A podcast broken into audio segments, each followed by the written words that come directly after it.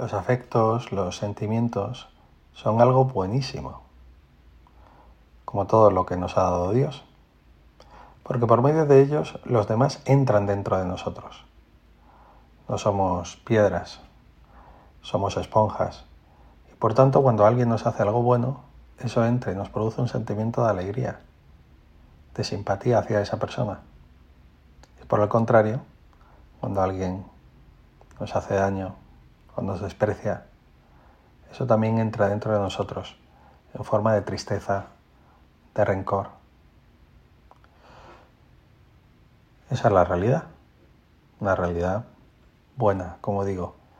Pero, sin embargo, eh, no podemos caer en esa dificultad, yo creo una de las principales que tenemos en la vida cristiana, que es el andar todo el día, amargados, envenenados por lo que los demás han hecho mal.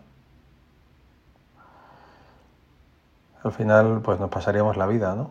Como con una lavadora dándole vueltas y vueltas y vueltas una y otra vez. Imaginándonos, ¿no? Hablando con esa persona y, y demostrándole que él no tiene razón y nosotros sí, que han actuado mal, que no hay derecho, o incluso deseándoles algo malo. El Señor nos invita a otra cosa, porque podemos cambiar nuestros sentimientos. Han cambiado muchas veces. Uno recuerda, ¿no? Eh, eh, tantas veces en la vida de personas que ahora nos llevamos bien y que antes a lo mejor no. Pueden cambiar nuestros sentimientos. Por eso Jesús nos invita a esa lavadora insoportable, darle al botón, parar la lavadora, coger la ropa mojada y ponerla en el tendedero para que se seque. Para que esos rayos de sol luminosos hagan esa labor y evaporen toda la malicia que pueda, o el rencorcillo que quede en nuestra alma.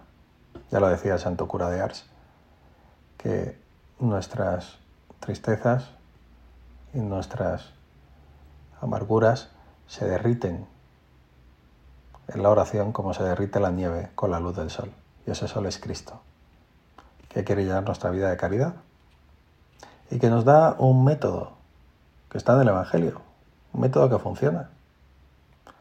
Nos dice, amad a vuestros enemigos, rezad por los que os persiguen, rezad por los que os persiguen. Ahí está la clave. Lo hemos experimentado, que cuando uno reza por alguien que le cae mal, que es algo que cuesta, porque a uno normalmente le apetece rezar por los que uno quiere, no por los que uno no quiere, pues te va cambiando el sentimiento hacia esa persona y él empiezas a mirar con mejores ojos. Cuando tú tratas bien y le pones una sonrisa alguien por quien sientes una tirria tremenda, a base de hacer el bien, tu corazón también va cambiando a mejor y se va purificando. Por eso, y esto que voy a decir a lo mejor es un poco duro, pero es verdad, somos responsables de los sentimientos que tenemos hacia los demás. Porque eh, si sentimos todavía odio, rencor, es porque no hemos querido tomarnos esa medicina que Jesús nos proporciona. Acordamos de pequeño que eh, tu madre te quería dar una medicina, un jarabe, y decía, no, que sabe muy mal, sabe muy mal, tómatelo. Nos lo tomábamos. Sabía muy mal, estaba un poco, un poco asqueroso, pero al final te lo tomabas y te hacía bien pues también tenemos que tomar esa, eh, esa, medicina desagradable de tener que rezar por alguien que no te apetece nada, de tratar que, tener que tratar bien y querer, por tanto, a alguien a quien no sientes deseos de hacerlo. Pero gracias a eso empiezas a sentir otra cosa y empiezas a predisponerte hacia el bien, que es lo que tenemos que hacer. Tenemos que desinfectarnos porque realmente si estamos envenenados, si estamos con el corazón podrido, de rencor, de odio hacia otra persona, en parte es por nuestra culpa, porque no hemos querido tomarnos el antibiótico. Y eso al final eh, es muy interesante, ¿no? Porque producirá en nosotros esa piel dura, en el buen sentido. Me acuerdo una vez que estaba en el campo y veía como unas vacas eh, se daban contra eh, esa alambrada que rodeaba el terreno. Y decía que están haciendo esas vacas. Y me dijo uno, no, se están rascando, se están rascando con los pinchos de la alambrada, porque tienen la piel dura.